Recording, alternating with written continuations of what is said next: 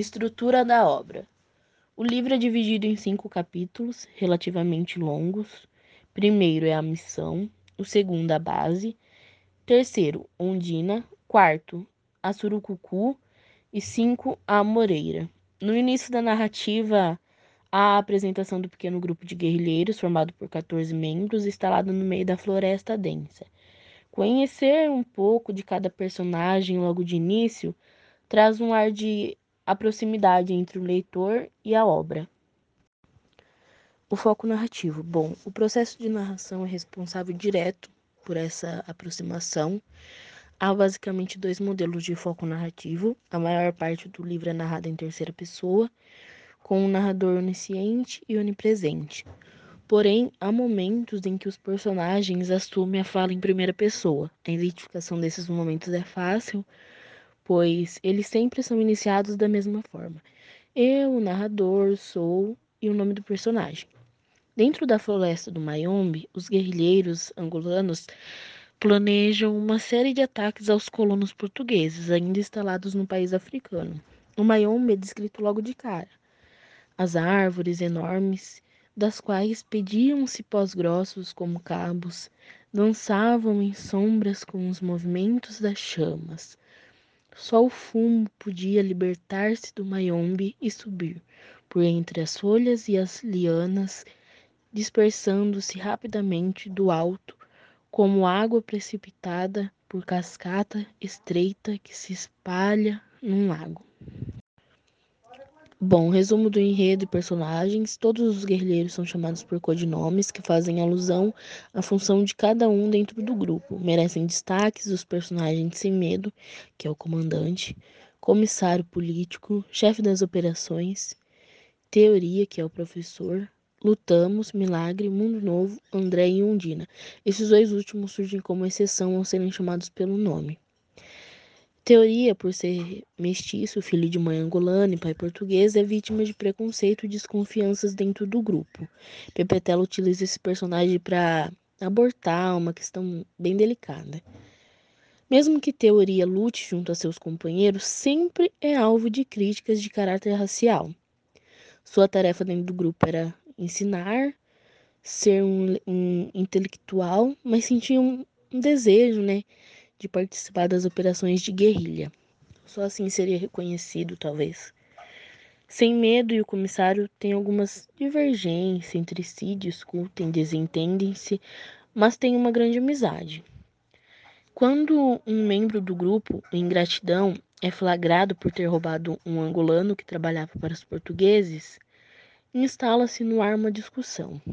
O que fazer com ele? Prendê-lo? Matá-lo? Depois de muitas divergências por questões hierárquicas e tribais, decide-se prendê-lo por seis meses. Uma série de importantes diálogos marca o segundo capítulo. É aqui que ficam claros os planos dos nossos guerrilheiros.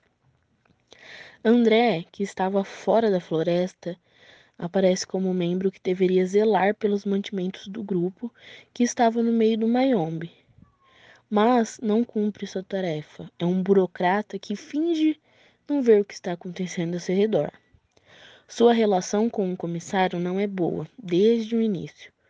Porém, tudo piora quando os membros do MPLA descobrem que André tem um caso com Mondina, grande amor do comissário. Sem medo, tenta apaziguar os ânimos, né? Quando o comissário pede para que ele o ajude a reconquistar Ondina. Mas o sem medo nega, o que abala a amizade dos dois posteriormente. E Ondina e sem medo também se envolvem, o que faz com que o sem medo reveja algumas convicções pessoais. O refúgio cômico do livro fica por conta do episódio em que Teoria, ao se banhar em um rio, se assusta com o que parecia ser uma cobra. Esse fato gera grande confusão e mobilização entre os guerrilheiros, e ao final da narrativa há uma intensa batalha entre os membros do grupo e alguns colonos portugueses instalados na mata, tudo observado pelo majestoso Mayombe. Depois de muitos tiros, morteiros e gritos, o saldo é vitorioso para os guerrilheiros, mas não sem baixas. Sem medo é atingido e morre nos braços do comissário. Análise da obra de Pepetela e a sua importância. Entre encontros e desencontros de ideias e ações, os nossos guerrilheiros são apresentados não como heróis, mas sim como pessoas comuns, cheias de falhas e conflitos pessoais.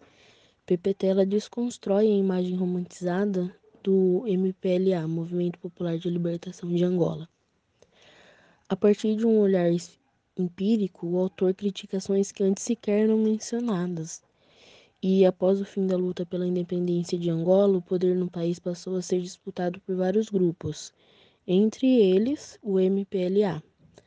Durante a administração desse grupo, a publicação, circulação do livro foi proibida na Angola. Mayombe surge como importante inovação na estrutura dos vestibulares atuais visto que as literaturas africanas foram por longo tempo simplesmente ignoradas por leitores brasileiros, viu? Justamente com o autor moçambicano Mia Couto, autor de Terra Sonâmbula. Pepetela figura como expoente literário desse continente. Ler esta obra não apenas para o vestibular será sem dúvida alguma uma experiência densa e incrível. O principal cenário do livro é Mayombe, uma floresta tropical fechada e montanhosa que se estende ao longo do Congo e pela província de Cabina, no norte da Angola. O terreno montanhoso e a vegetação fechada oferecem uma espécie de proteção aos guerrilheiros, mas ao mesmo tempo escondem muitos perigos e dificuldades. É no meio do Mayombe que se encontra a base avançada do MPLA. E a escuridão da floresta é uma característica reforçada constantemente pelo escritor. A flora é o elemento da floresta mais explorado por Pepetela.